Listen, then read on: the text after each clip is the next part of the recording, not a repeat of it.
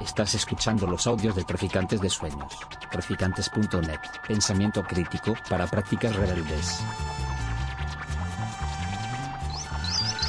Traficantes de Sueños. Traficantes de Sueños. Eh, buenas tardes, eh, muchas gracias por su presencia en la presentación del libro, del tercer libro de la serie de Julián Madillo sobre la historia del movimiento libertario, de la CNT, de la FAI, es decir, del anarcosindicalismo y del anarquismo en general en la historia mm, reciente de, España. Eh, para mí es un placer y va a ser además un placer breve porque lógicamente ustedes han venido a escucharla él y no a mí, hacer un poco la presentación de, Julián. Eh, con el cual tengo una relación, y por eso no puedo ser objetivo, de amistad hace ya bastante tiempo. Eh, desde que coincidimos años A en unas eh, jornadas también en las que hablamos y discutimos sobre estos temas que son de nuestro, de nuestro interés. Él ha trabajado, como ustedes saben, sobre el tema del anarquismo, yo sobre el tema del Partido Comunista, y a pesar de ello nos llevamos estupendamente. ¿Mm? Quiero decir con esto que eh, para mí cuando me pidió la elaboración del, del, prólogo, la verdad es que tenía mucho trabajo adelantado, la verdad es que no tuve que esforzarme mucho porque conozco su trayectoria, conozco el conjunto de su obra, eh, conozco su forma de pensar eh, y, en ese sentido... Mm, puedo decirles que me he sentido muy a gusto y muy, muy reconfortado haciendo, haciendo esta, esta pequeña introducción. quizás como él también señala en un momento determinado en, su, en la introducción, porque los dos hemos trabajado sobre dos grandes actores que en un momento determinado tuvieron un papel eh, casi hegemónico en la historia del movimiento obrero español, en momentos distintos, pero que una vez, y ahí es donde eh, llega este, este, esta última entrega de su trabajo, una vez llegada la transición al actual sistema, eh, digamos que se difuminaron y acabaron ocupando pues, un lugar mucho más eh, periférico y mucho más marginal del que realmente se merecían por el esfuerzo que habían realizado en la lucha contra, contra la dictadura. Eh, el, el, momento que cubre esta, esta última entrega es el que va justamente desde la derrota en la guerra de España hasta, hasta los momentos de la transición. Es decir, eh, un recorrido que prácticamente todas las fuerzas que habían sido, eh, habían tenido una presencia, un protagonismo en la España del primer tercio del siglo XX, no solamente la España republicana, todo el tejido eh, social, asociativo, cultural que el anarquismo había, había creado durante el primer tercio del siglo XX, heredero además de una tradición que ya hundía sus raíces en las décadas anteriores del siglo XIX, quedó absolutamente laminado, quedó aplastado por la, por la victoria franquista, por el enorme retroceso histórico que se produjo en nuestro país eh, a raíz del triunfo del fascismo en 1979. Y como todas las organizaciones eh, que salieron de aquella traumática experiencia, eh, salieron debilitadas, salieron reprimidas, salieron aplastadas y salieron internamente divididas. Es decir, ya saben ustedes que, la victoria tiene muchos padres, pero la derrota huérfana. Y de la interpretación de lo que había ocurrido, de lo que se pudo hacer, de lo que no se hizo, de lo que se podía haber hecho y de lo que se hizo mal, eh, se alimentaron los debates que durante años alimentaron las tertulias de los eh, exiliados en todas las direcciones de la Rosa de los Vientos, allá donde los españoles de una u otra opción política o sindical acabaron recalando, en México, en Francia, eh, en distintos países. Cabe decir que, probablemente de todas las fuerzas políticas del exilio, eh, las que se negaron justamente a ser eso, a ser partidos de, refugiados, es decir, o, casinos de exiliados añorando siempre un tiempo perdido, fueron precisamente los anarquistas y los comunistas. Y por eso, eh, en ese sentido, nos hemos encontrado, Julián y yo, muchas veces en el, en el desarrollo de nuestros, de nuestros trabajos. Todos ellos tuvieron que pasar por una ardua labor de reconstrucción de sus organizaciones. Eh, una y otra vez destrozadas por la policía por, eh, debido a, sus, eh, a su peculiar metodología, debido también a su facilidad para la infiltración, debido también al terror sembrado entre las clases trabajadoras del interior del país, que apenas daban opción para, levantar cabeza. labores de reconstrucción, labores de reorganización, labores de penetración, pero que eh, eso sí que es de destacar, una y otra vez eh, nunca eh, se dieron por vencidos, siempre intentaron mantener encendida en el interior la llama de la resistencia antifascista. no voy a digamos, prolongarme mucho más. quiero invitarles a la lectura de este, de este libro, que creo que junto con los otros dos forma una trilogía de referencia de la historia del anarquismo y del anarcosindicalismo español y que será de obligada cita eh, de aquí en adelante. Y sin más, eh, les dejo en compañía de Julián para que les cuente eh, los aspectos fundamentales de su trabajo. Muchas gracias. en primer lugar, quiero agradecer el, el, espacio que nos ha cedido la librería Traficantes de Sueños para la primera presentación del libro de la historia del movimiento libertario español, del franquismo a, la democracia. Creo que él también fue aquí la primera vez que se presentó la historia de la FAI y la historia de la CNT. Ha sido siempre en Traficantes de Sueños la primera, la primera opción. Eh, también quiero agradecer en, segundo lugar a mis editoras eh, de los libros de la Catarata. Está aquí Mariela, no ha podido venir Carmen. La verdad es que esto, estos trabajos han sido también empeño, de ellas, eh, que al final han puesto interés en la historia del movimiento libertario. Esto empezó con el historia de la CNT, como un encargo por parte de la Catarata eh, de un trabajo que yo tenía bastante desarrollado allá por el 2018 y estamos en 2023 y hemos sacado el, tercer volumen de una historia del movimiento libertario en su, su extensión. ¿no? En ese sentido, la catarata tiene un papel protagonista porque sin ella no habría sido posible dar a conocer esta, esta trilogía. Trilogía sin serlo, ahora eh, sin quererlo, ahora lo, explicaré. Y agradecer también a Fernando eh, el hecho de que esté hoy aquí y que quisiera hacer el prólogo de este libro. Yo cuando eh, presenté estos tres trabajos le pedí los prólogos a los que creo que son eh, tres eh, referencias en determinados campos. Chris Elham prologó el historia de la CNT, porque creo que Elham es uno de los mejores especialistas o más avezados conocedores del movimiento libertario de finales del siglo XIX hasta la guerra civil. Juan Pablo Calero prologó la historia de la FAI, porque es uno de los mejores conocedores de la historia del anarquismo en, España, por lo menos entre el siglo XIX y el siglo y primer tercio del siglo XX.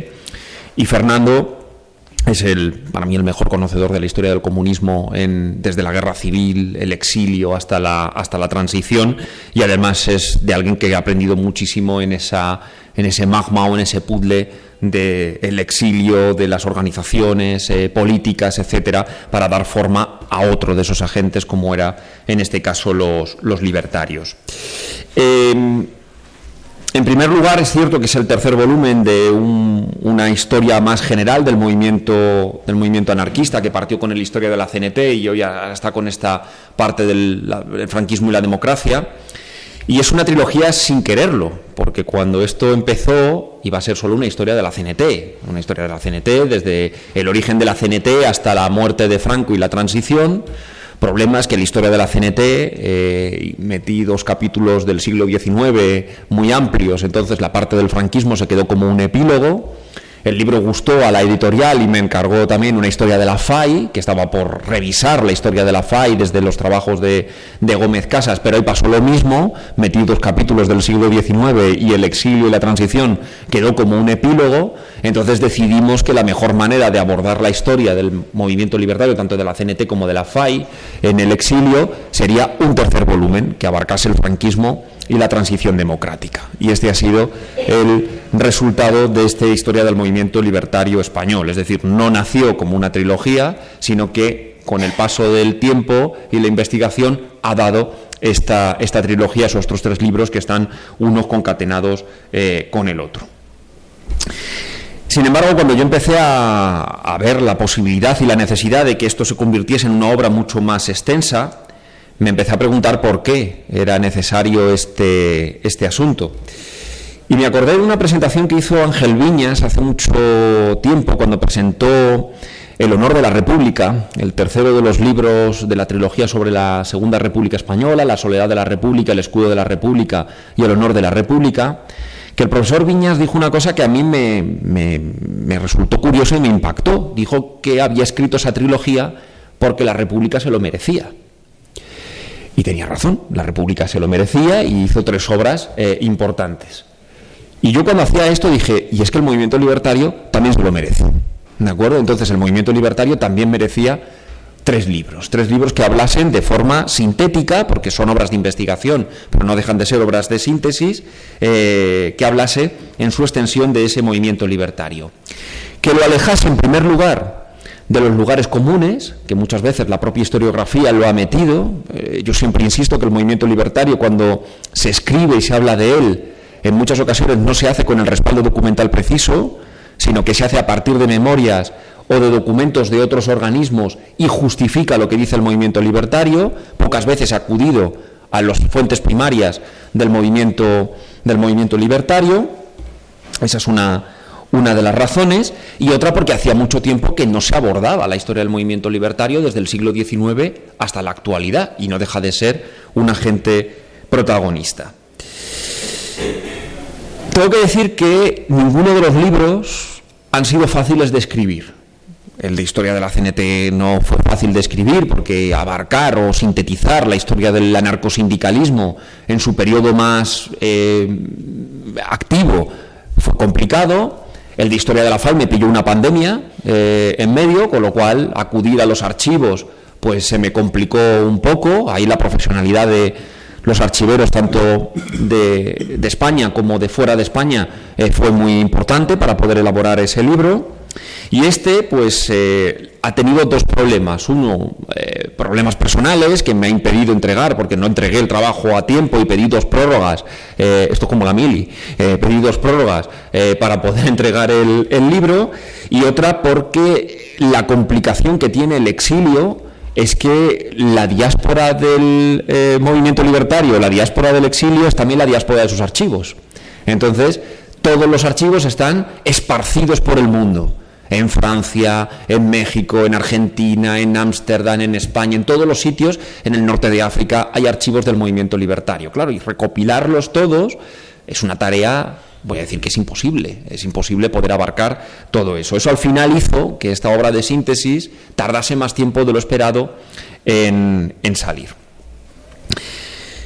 ¿De qué trata el último, el último de estos libros? Pues trata del periodo más complicado de la historia de España. Tenemos que ser claros. Trata del franquismo y trata de la transición democrática. Eh, abarco también la democracia, las primeras elecciones, etcétera, pero es verdad que los años que median entre 1984 y prácticamente la actualidad del movimiento libertario vuelve a ser un epílogo y esta vez no va a haber cuarto volumen, de acuerdo, de eh, el movimiento libertario, vuelve a ser un epílogo.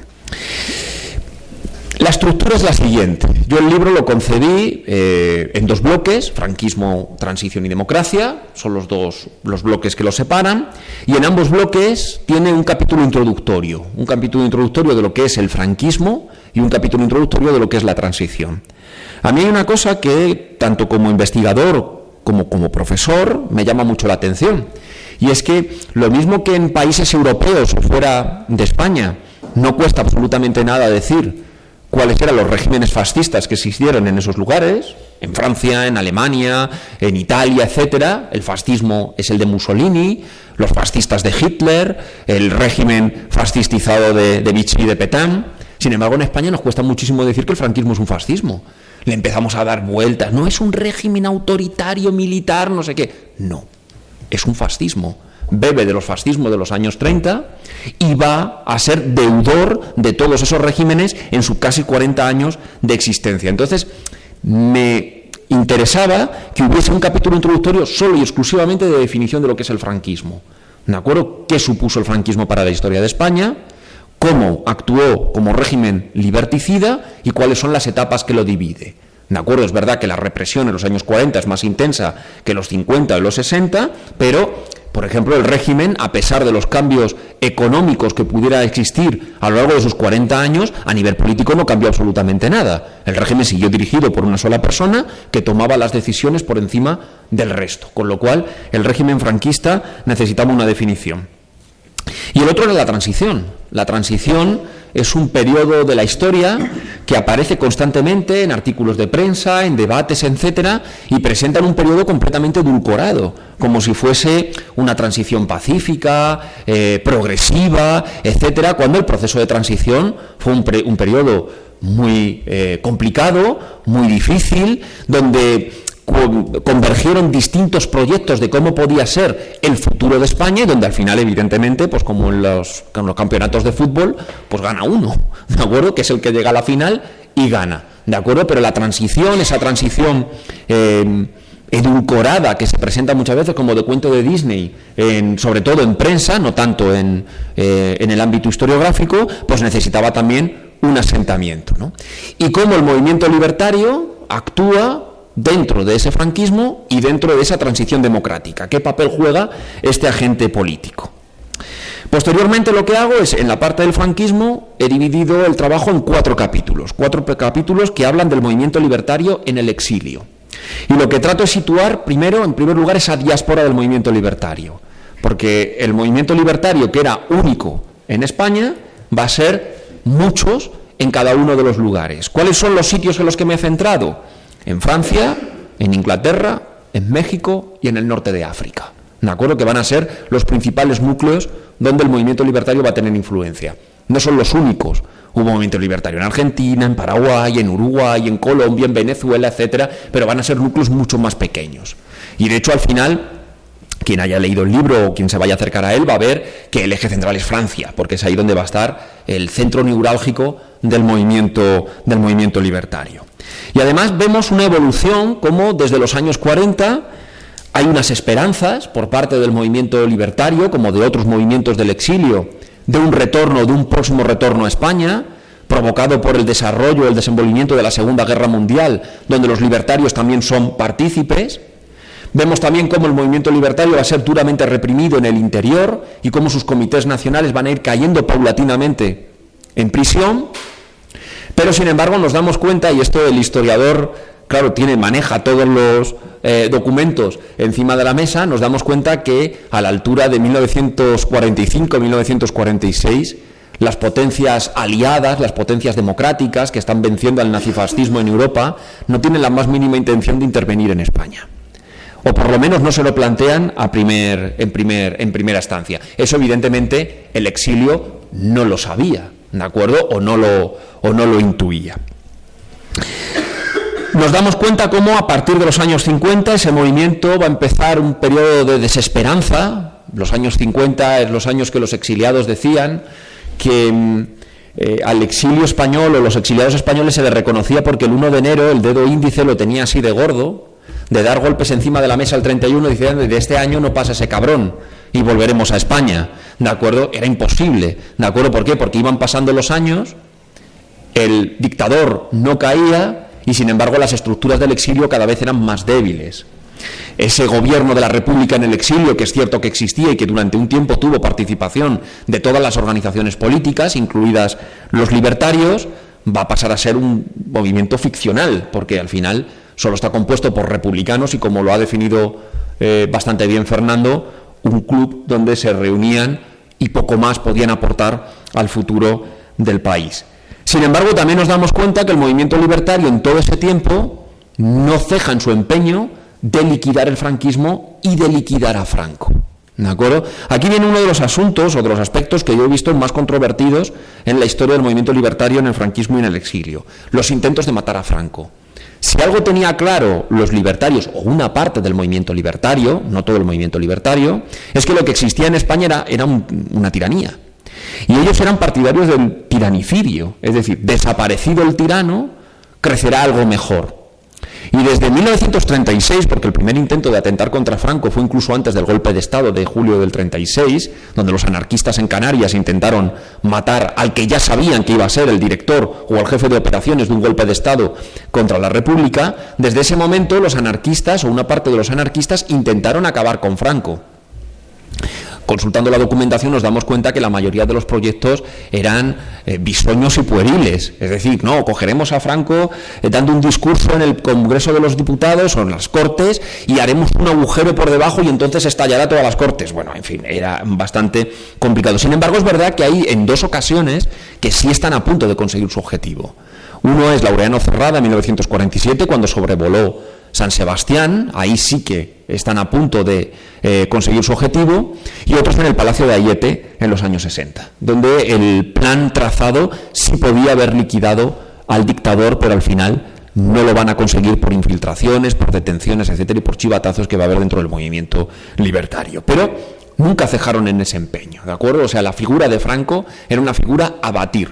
Y además, dentro de ese concepto, ellos consideraban que había que eliminar solo y exclusivamente a la figura del dictador. De hecho, si mm, renuncian a no hacerlo en San Sebastián, es precisamente porque era bombardear una playa donde había gente que nada tenía que ver con lo que era el objetivo final de acabar con el dictador, ¿no? Digamos esa ética del, eh, tiranicida que quiere acabar con, con un dictador. Otro de los aspectos controvertidos, lo ha marcado Fernando, es la división del movimiento libertario. Cuando terminó la guerra civil, terminó la guerra mundial, el movimiento libertario se divide, y no se divide en dos, se divide en muchos, en muchos micro, micromovimientos libertarios. Y todos se responsabilizan de todo. ¿De acuerdo? Y esto es una parte, digamos, la parte más triste de todo el movimiento critican a la República, critican al resto de sectores, pero luego se critican entre ellos, los colaboracionistas, los que no son colaboracionistas, etcétera. Pero aquí incluso nos damos cuenta que la historiografía nos ha legado una visión excesivamente simplista de lo que es la historia del movimiento libertario. No hay dos bloques de ortodoxos y colaboracionistas, etcétera. De hecho, ellos jamás cejaron en la posibilidad o el empeño de colaborar con otras fuerzas antifascistas con el objetivo de acabar con Franco.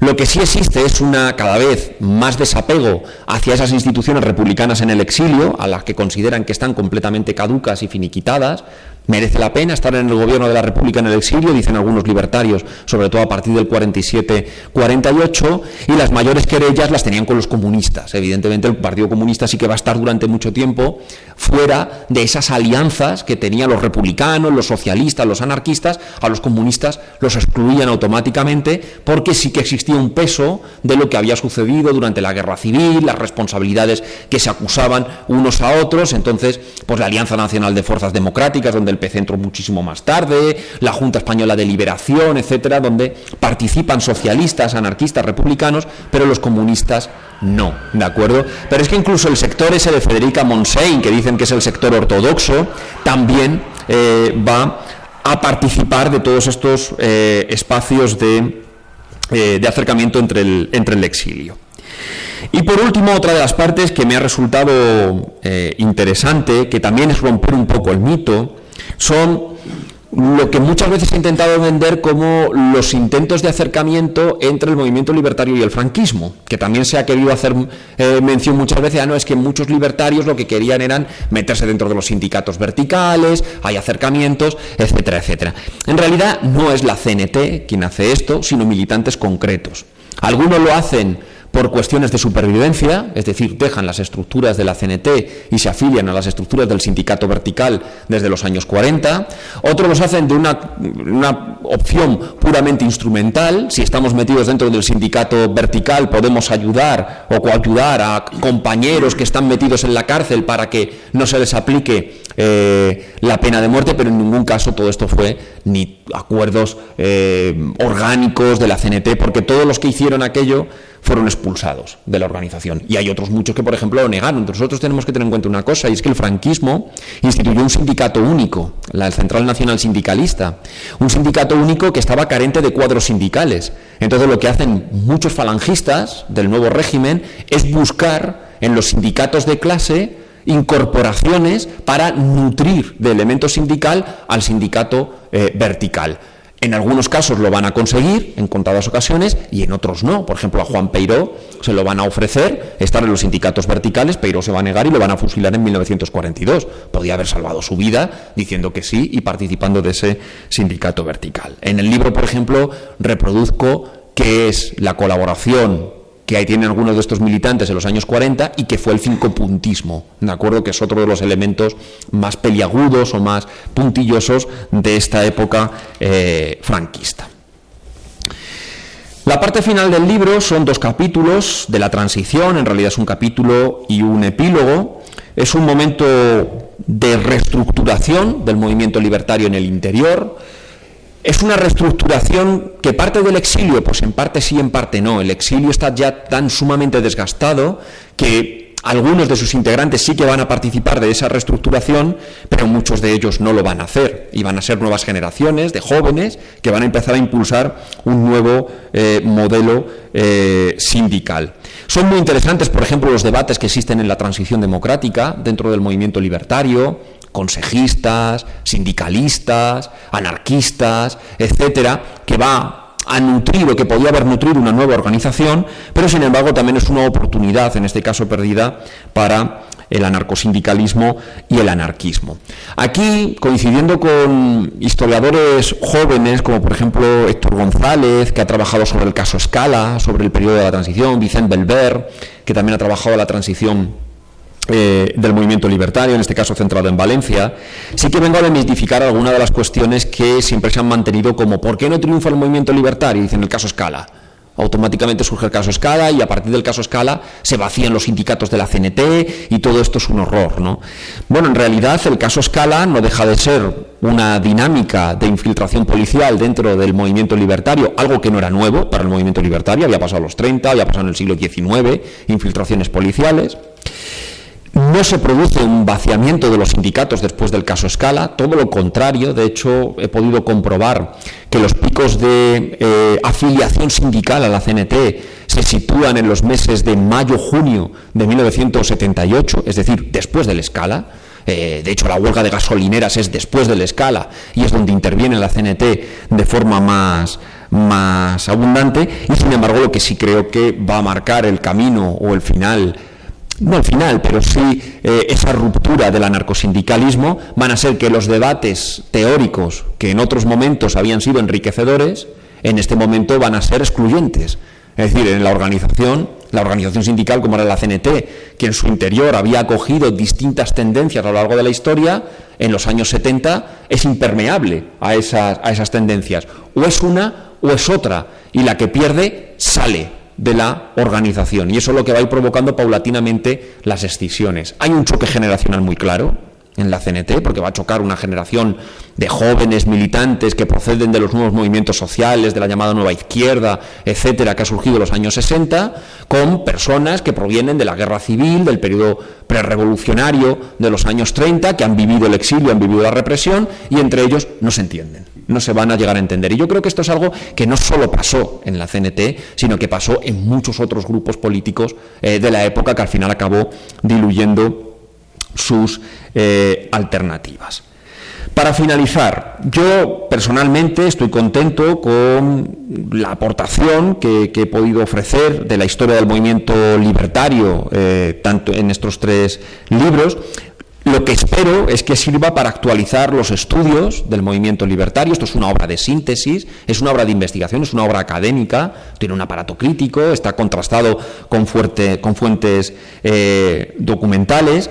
He querido alejar al movimiento libertario, es uno de mis caballos de batalla, de los lugares comunes, de los lugares comunes que le han metido tanto los que han sido muy críticos con el movimiento libertario como los que han sido muy defensores del movimiento libertario, que también lo han metido en esos lugares comunes, y, digamos, poniendo en primera plana el protagonismo que ha tenido la CNT y la FAI en la historia de España y en la modernización de, eh, nuestro país.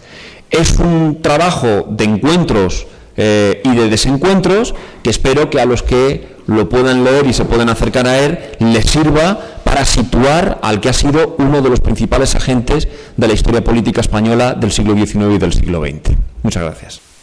Eh, si alguien quiere intervenir, tiene que levantarse por el micrófono. No, lo que quería, digamos, como para romper un poco el fuego y esperando que, haya más preguntas, eh, una de las cosas de las que siempre hemos eh, hablado eh, Julián y yo, y que me gustaría que, que, hiciese una incidencia especial, es el tema de las fuentes. Yo creo que algo, eh, algo mm, de lo más valioso de la aportación del trabajo de los jóvenes historiadores actuales y, y Julián, se incluye todavía cronológicamente entre ellos, es eh, justamente la, labor de eh, expurgar los archivos que hoy en día ya son afortunadamente más accesibles para poder fundamentar eh, sus trabajos historiográficos.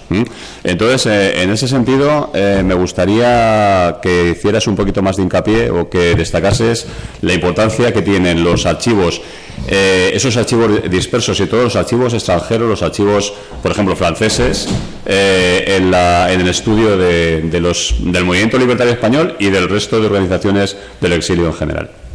Sí, el, trabajo, de, campo desde luego es, fundamental y además es, gratificante. Hay toda una serie de bloques de documentación que están por explorar en, la historiografía y que nos dan una visión completamente distinta de lo que eran esos movimientos.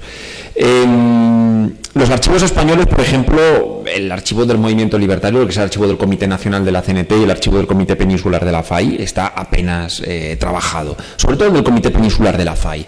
Eh, yo he podido tener acceso a los libros de gestión de la FAI en el exilio, eh, donde la información es riquísima. evidentemente es la información que legan los grupos anarquistas, con lo cual tiene que pasar por todo un tamiz de, eh, expurgo eh, del historiador para poder, eh, para poder ubicarlo, pero desde luego ahí aporta una documentación y unos datos que son realmente valiosos. Ahora, donde yo he disfrutado ha sido los archivos franceses. Francia Además que tiene un sistema de acceso que es mucho más sencillo que el de España. Eh, en Francia pides los legajos y puedes hacer todas las fotografías que quieras de los, de los documentos. Este verano mismo me traje más de 3.000 fotografías del archivo de, de asuntos exteriores de asuntos exteriores francés. Eh, ahí hacen un seguimiento los renseignements généraux eh, hacen un auténtico seguimiento de las organizaciones en el exilio, tanto en la dictadura de Primo de Rivera como durante la dictadura franquista.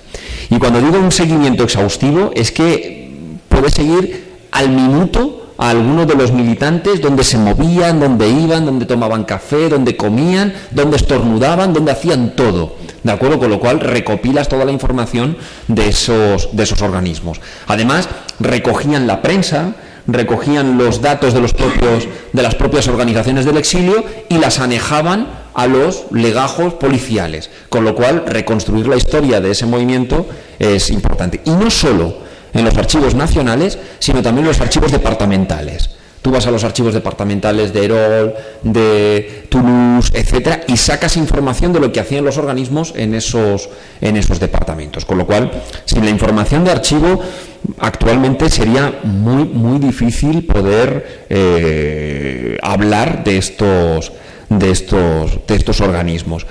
El problema que hemos tenido muchas veces es que hemos hablado de ellos desde las memorias de los militantes. Entonces, las memorias están muy bien, porque las memorias es una parte de la historia de los movimientos políticos del exilio, pero la memoria, yo siempre digo lo mismo, una memoria es la justificación del personaje ante la historia. Entonces ese personaje va a intentar justificar todo su cometido, todo lo que ha hecho frente a la historia. ¿Esa es la realidad del movimiento? Bueno, yo creo que es una parte de la realidad del movimiento. El movimiento es mucho más amplio que las memorias de un, de un militante. Una, una una adenda a lo que dice Julián, yo que he tenido también ocasión de trabajar en los archivos franceses y trabajar con la documentación de los renseignements généraux, que eran el Servicio de Información Interior, eh, eran, son tan exhaustivos que en muchas ocasiones para un solo acto eh, contaban con los informes de dos y hasta tres informantes, que luego, cuyo dato luego cruzaban para llevar el informe, digamos, sintético al, prefecto de, del departamento, que era luego el que lo pasaba, si lo creía conveniente, al Ministerio de Interior. Es decir, ellos eran tan conscientes de la mediación que supone la observación de una persona, y con esto un hincapié también en el tema de las memorias, si luego de las memorias lo que hace es presentarse ante la historia elegantemente y ajustar cuentas con los demás, eh, los propios servicios de información eran conscientes de que la mediación individual de cada informante eh, podía hacer que se le escapasen cosas que complementaban introduciendo varios informantes en un mismo acto, en una misma manifestación. La verdad es que es una fuente eh, absolutamente ingente que, cuya explotación sería muy interesante y digamos que proporcionara seguramente eh, trabajo de investigación para sucesivas generaciones de historiadores. ¿Por qué terminas en el 84? ¿Y por qué has asegurado así tanta gente que no va a haber una cuarta parte? Después, ¿no ha habido movimiento libertario o no es significativo el movimiento libertario que ha habido aquí? Sí, a ver, termino en el 84 el capítulo, el primer capítulo de la transición, porque es cuando se produce el llamado Congreso de Reunificación, ¿vale? Entonces, por una parte queda la CNT-IT, y por otra queda la CNT escindida, que luego se convertirá en Confederación General del Trabajo. Pero el epílogo, yo sí que meto un epílogo que va del 84 hasta la actualidad. Eh, y ahí sí que hablo del movimiento libertario de los años 90, en la década del 2000, su participación en el, en el 15M, eh, lo que las luchas, algunas de las luchas sindicales de la CNT, por la huelga de Tomares, eh, la huelga de Mercadona, es, decir, todo eso sí está, sí está citado. ¿Por qué soy tan tajante de que no va a salir un volumen de la, de la actualidad? Lo primero porque ya la información eh, no es que sea escasa, porque no es escasa, hay gente que puede hablar sobre, sobre todo lo que ha sucedido. Pero acceder a la documentación ya es mucho más difícil. Puede estar clasificada directamente porque, bueno, hay nombres. Eh, eh, y lo segundo, porque ya es un apartado, un aspecto que se sale un poco siempre del marco de estudio que yo he, que yo he mantenido. Entonces, hacer una historia del movimiento libertario en la actualidad, ahora, ahora lo que toca, por ejemplo, son las memorias que la gente que participa del movimiento libertario pues empieza a hacer sus memorias para que en un futuro, a lo mejor en los años, vamos a poner 2050 2060, se pueda hacer una historia del movimiento libertario desde el año 1984 eh, hasta eh, ese momento. ¿no? Por eso he sido tan tajante. Y acabo en el 84 por el Congreso de Reunificación. Por ejemplo, la transición eh, todo el mundo pone su fin de la transición en el 82 con la victoria del Partido Socialista. Yo creo que para la CNT eh, su punto de inflexión es el 84. Hola, felicidades por el libro y gracias porque creo que sí es una aportación para todos los que queremos informarnos más sobre este tema. Mi pregunta es, eh, después de haber hecho tu investigación y que entiendo seguiste la diáspora libertaria, en determinados lugares, uno de ellos México.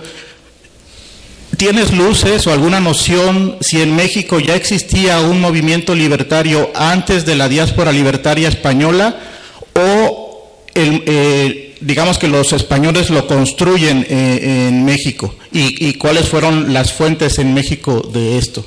Gracias. Gracias por la pregunta.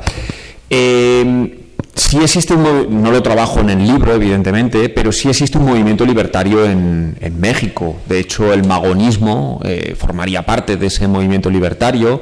La existencia del llamado Partido Liberal Mexicano eh, de los hermanos Flores Magón tenía su existencia desde inicios del siglo XX. Todos los núcleos a través de la Casa del Obrero de México Distrito Federal o del periódico Regeneración, que forman parte de, de todo ese entorno del movimiento libertario mexicano. Eh, evidentemente es una base sobre la que los libertarios cuando llevan, llegan allí pues van a tener contacto con todos esos con todos esos grupos pero lo que hace el movimiento libertario español allí es crear sus propias estructuras en el exilio es decir, crea la CNT o el, el subcomité nacional de la CNT en el exilio mexicano. ¿De acuerdo? ¿Tiene contactos con el movimiento autóctono? Sí, sí que lo tiene y tiene contactos con el zapatismo eh, y con todos estos movimientos alternativos, pero en realidad el objetivo del movimiento libertario español en el exilio es volver a España. Ellos lo que quieren es volver a, su país. Eh, lo que pasa es que claro, eso se dilata tanto en el tiempo que al final los hijos de los españoles que nacen allí pues fueron mexicanos y algunos de ellos engordaron el movimiento libertario ya mexicano y no, y no español. Lo primero de todo, darte la enhorabuena por el libro conociendo los anteriores seguro que es una maravilla. Y eh, tengo dos preguntas. Has hablado de memorias, eh, entiendo memorias como relatos escritos, pero también has tenido acceso a, fuentes orales, has podido tener eh, entrevistas que nutran el, el, libro. Y la segunda es de qué manera o cómo, si puedes profundizar, afectó la ocupación alemana en Francia a los, a los, anarquistas españoles exiliados en, dicho país. Gracias. Gracias, Fernando, por la pregunta. Eh, sí he tenido acceso a fuentes orales de exiliados, lo que pasa que claro ya no queda ninguno. Eh, son entrevistas que hice hace muchos años a algunos de esos exiliados anarquistas. Entonces ellos que me, me, me, dieron una visión de lo que era el exilio, sobre todo en Francia. ¿vale? Por ejemplo, no he conocido a nadie del exilio eh, norteafricano, que es por ejemplo el trabajo de investigación que llevo ya tiempo eh, recopilando, el exilio español en el norte de África. Eh, no he tenido tampoco testimonios del exilio mexicano, por ejemplo, aunque sé que por ejemplo el Ateneo Español de México tiene un fondo fonográfico de exiliados allí, algunos de ellos de la CNT, con lo cual estaría muy bien poder acceder a esa, a esa documentación oral. Pero la mayoría de las fuentes eh, de memorias que he manejado han sido memorias escritas, de militantes que en el exilio han eh, escrito sus memorias eh, y he podido acceder a ellas, ya sean porque se han publicado, ya sea porque están por publicar, pero están en los, en los archivos. La situación de Francia, desde luego, es crítica, porque claro, los españoles, hay una desgracia, y es que los españoles empezaron, muchos de ellos, la guerra en julio de 1936, y hay algunos que les he seguido la pista y estaban todavía en Indochina eh, en los años 50 pegando tiros eh, con el ejército con el ejército francés y estamos hablando de casi 20 años de, gente que está que está en guerra. ¿no? Claro, cuando el, ellos se exilian a Francia, hay que decir que la República Francesa no les recibió bien, no lo recibió de las mejor de las maneras. De hecho, el país que va a ser más receptivo al exilio español es México. Eh, México sí va a tener una recepción cordial a, los españoles que llegan allí. Sin embargo, Francia lo recibe en campos de concentración. Y estos españoles, a pesar de esa recepción francesa, no van a dudar en alistarse a la legión francesa eh, y pasar a, a, engrosar también las resistencias francesas. Claro, cuando llegan los alemanes allí, Francia queda partida en dos y lo que hay es una franca colaboración entre eh, la Francia ocupada por los nazis, el régimen de Vichy, de Petain, y la España franquista, donde se producen deportaciones de españoles que son capturados por la Gestapo, y algunos de ellos son extraditados a España, y otros españoles están en los campos de concentración de Petén, y algunos de ellos también van a acabar en, en España con el resultado de fusilamientos y encarcelamientos por parte del régimen franquista.